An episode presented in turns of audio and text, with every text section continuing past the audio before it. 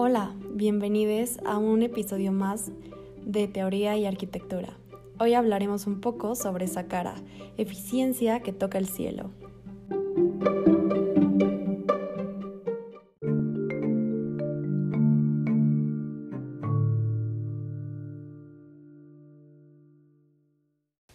La arquitectura hoy tiene un nuevo camino, que no se reduce en función de lo estético y funcional, sino que busca el perfeccionamiento de las formas, desde la noción de innovación para hacer del urbanismo una convergencia entre arte y diseño que edifica ciudades, un camino que se ha recorrido a través de la teoría y la práctica de esta asombrosa forma de crear, la arquitectura.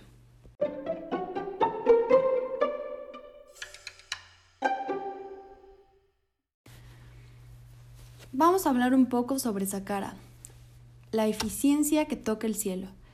La firma de Foster Partners desarrolló Sakara Residences. Desde el compromiso de trabajar con el cuidado del medio ambiente, eh, ha sido un interés muy grande para mí trabajar en este proyecto o enfocarme específicamente en este edificio, ya que reside en la certificación Plata LED por eficiencia energética que posee respecto a la, al diseño de la iluminación y ventilación natural para el ahorro en consumo eléctrico sin delimitar el confort del interior, logrando a la vez un costo de mantenimiento bajo a partir de la construcción responsable con el medio ambiente. Por otro lado de la sustentabilidad del edificio es la exigencia de una planta de agua de tratamiento, Sakara converge a la vanguardia arquitectónica, la armonía y la creatividad de la mano con el medio ambiente, bajo la premisa de lograr un equilibrio que genere bienestar y una gran calidad de vida, buscando trascender más allá del simple diseño arquitectónico. Las soluciones en función de la preservación del medio ambiente, sin duda, para mí, se ven reflejadas en la infraestructura de la climatización y ventilación de Sakara, donde cada uno de sus acogedores espacios ofrecen a los habitantes la experiencia de sentirse totalmente en el cielo. De líneas estilizadas, esta torre ofrece vistas panorámicas y espectaculares hacia los montes que circundan los espacios de Monterrey. Para esta edificación su nombre es destino, pues al igual que las majestuosas pirámides de la necrópolis egipcia de Saqqara, en Memphis, fue concebida como un conjunto de casas en el cielo.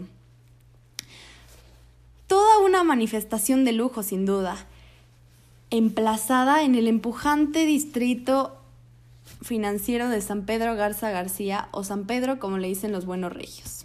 El Smart Building 2017. En edificaciones verticales de grandes dimensiones como este, de todas las partes involucradas deben contar con una infraestructura y experiencia totalmente adecuada para lograr tocar el cielo como Sakara.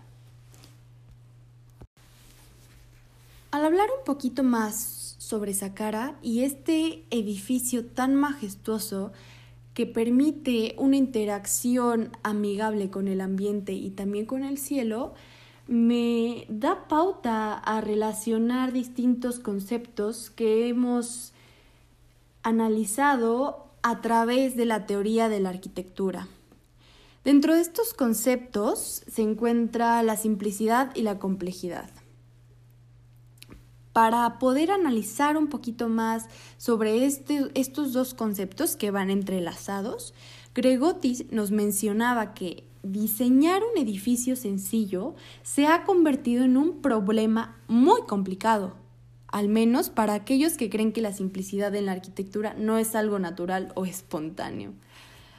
No resulta de la restauración de la deducción lineal, no es una tautología, simplificación, un retroceso de la complejidad de la realidad o al menos una renuncia a la invención.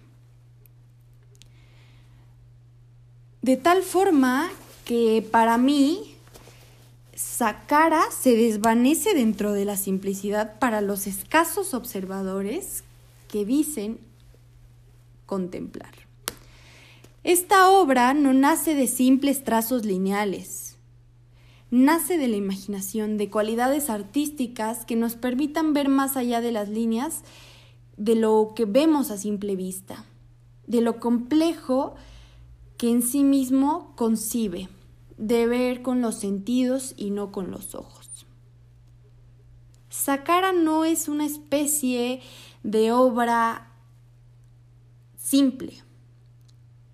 Sakara lleva consigo mismo la complejidad desde lo que hay dentro hasta lo que hay fuera para que sea un poema para nuestros ojos, que podamos simplificarlo a través de la vista y de tal forma adaptar ambos conceptos. Esto es lo que nos da a entender Gregotti, que no nace, no nace del simple albedrío un edificio. Nace de algo más allá que la simple invención. Dentro de estos conceptos también podemos encontrar a la ornamentación y la austeridad. ¿A qué voy con esto? Que Luz enfatizaba que nos hemos vuelto más refinados, más sutiles. Los miembros de las tribus se tenían que diferenciar por colores distintos. El hombre moderno necesita su vestido impersonal como máscara. Su individualidad es tan monstruosamente vigorosa que ya no puede expresarse en prendas de vestir. Luz alude a que hoy en día ya no necesitamos una gran variedad de ornamentación para ser notados. Con la forma en que se adecua un edificio es suficiente para ser notado es decir, de la primera forma en cómo lo imaginamos. Los ornamentos van dentro del ser y no dentro de una fachada de una obra. Es decir, que la gran estructura de un edificio es notable por su forma establecida y compacta, que por sus colores, cristales, adecuaciones, etc. Finalmente, Luz nos da a entender que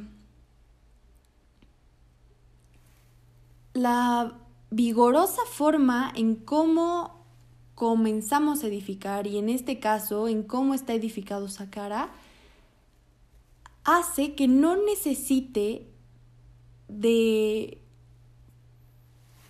no sé, supongámoslo de esta forma, que no necesite que esté toda la fachada o todo su interior lleno de brillos para que sea por sí mismo espectacular. Cada edificio muestra una forma vigorosa. Si no la muestra, puede ser que sea ornamentada de formas distintas. Sin embargo, Sakara no, no, no fue el caso. Su individualidad es tan monstruosamente vigorosa que ya es notada, como lo dijo Luz, no lo dije yo.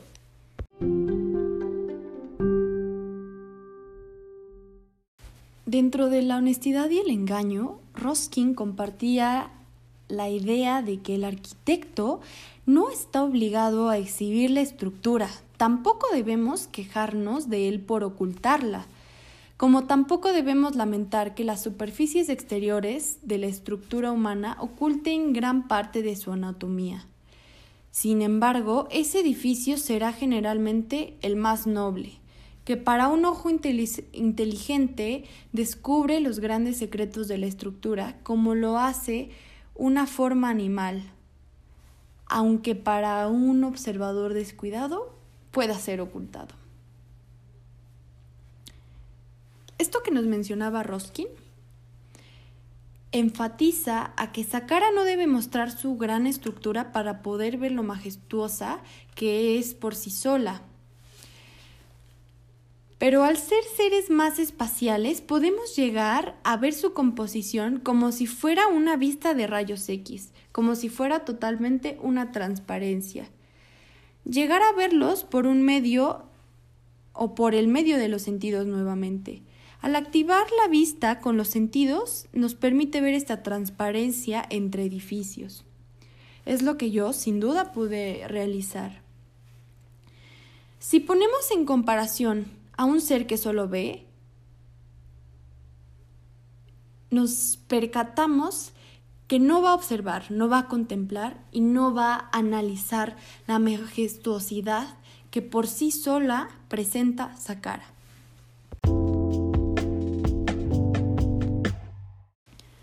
Yo considero que el concepto anterior va muy de la mano con este nuevo concepto que vamos a tocar el día de hoy, que es lo material e inmaterial. Yo creo que va muy de la mano porque Gil nos mencionaba que el usuario decide si la arquitectura es irrelevante, pero el arquitecto crea condiciones desde las que se pueda tomar esa decisión, que ambos sean los creativos.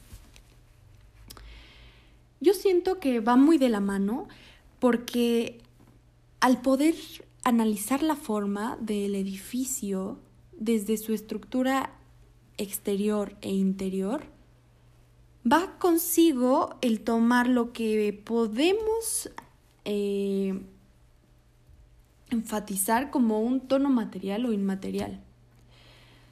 A lo que voy es que Sakara demuestra por sí sola a su arquitecto, el genio que logró hacer habitable una torre en el momento en el que el arquitecto le permite al usuario interactuar con el exterior y el interior de su obra, hace que se pueda concebir los espacios de formas totalmente inefables, que adaptarlas a su cotidianidad sea la forma más grande de interiorizar este tipo de obras.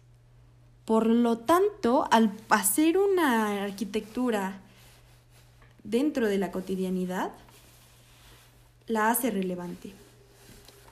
Hace que el arquitecto, sin buscarlo, haga que el usuario le sea relevante su obra. Pero ¿cómo es que un ser o un usuario de algún espacio creado puede hacer relevante esa arquitectura. Eso me da pauta a comenzar a hablar un poco sobre la edificación y cuerpo.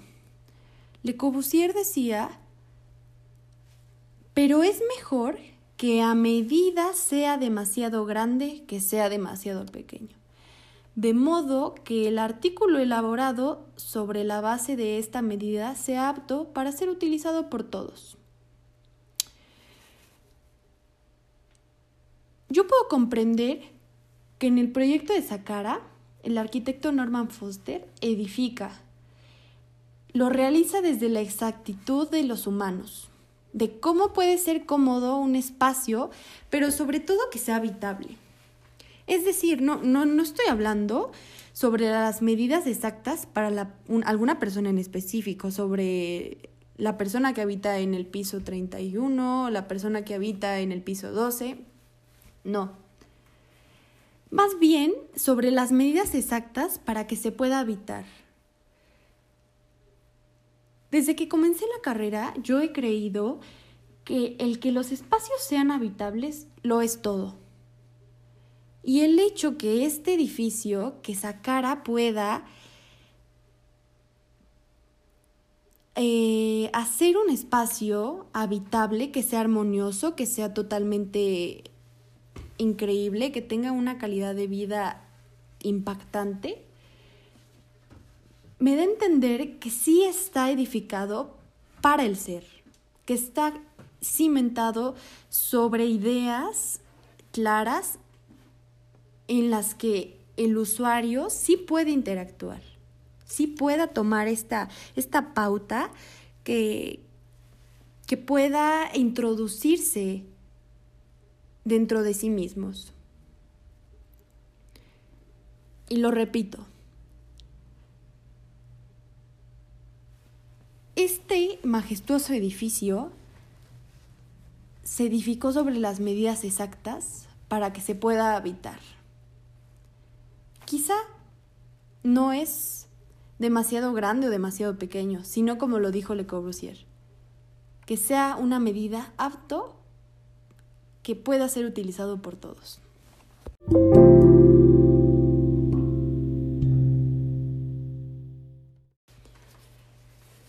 Gracias a que hablamos un poco sobre la edificación y el cuerpo, también va consigo o, se toman muy de la mano la proporción y la organización.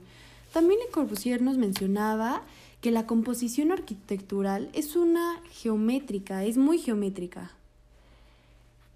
Hecho de orden visual, a primera vista.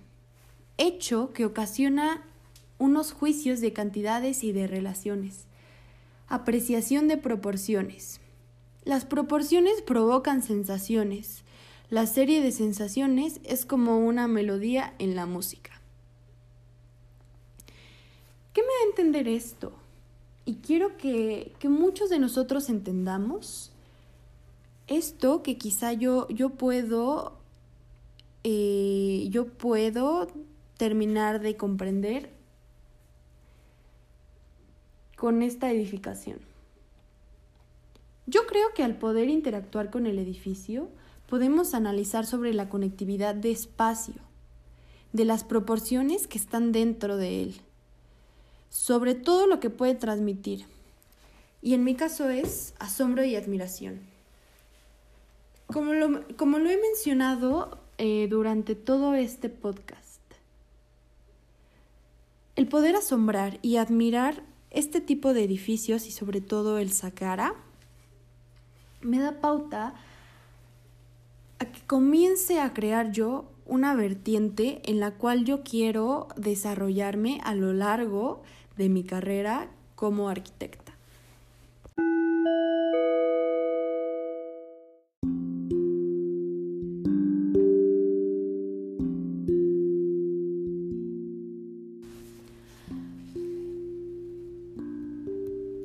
Aprendido a leer los edificios desde la teoría conocerlos desde los conceptos y a admirarlos desde los autores de compilaciones escritas. El poder ocupar diversos sentidos para apreciar algo es un trabajo muy complejo, pero no imposible. Hay que aprender a leer los espacios desde lo que sabemos, desde lo que tenemos en mente y desde lo que nos pueden decir nuestros sentidos, desde el tacto, desde el gusto, desde el oído, desde la vista, hay que aprender a leernos y a leer lo que tenemos fuera de nosotros a través de los sentidos.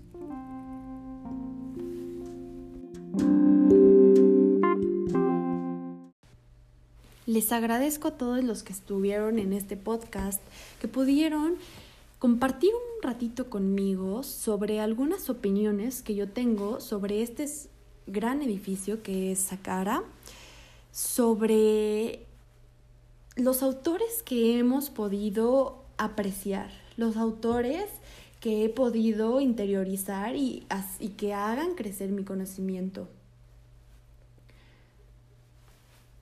Sigan aprendiendo, sigan sintiéndose, sigan comprendiendo todo desde los sentidos. Nos vemos en la próxima edición.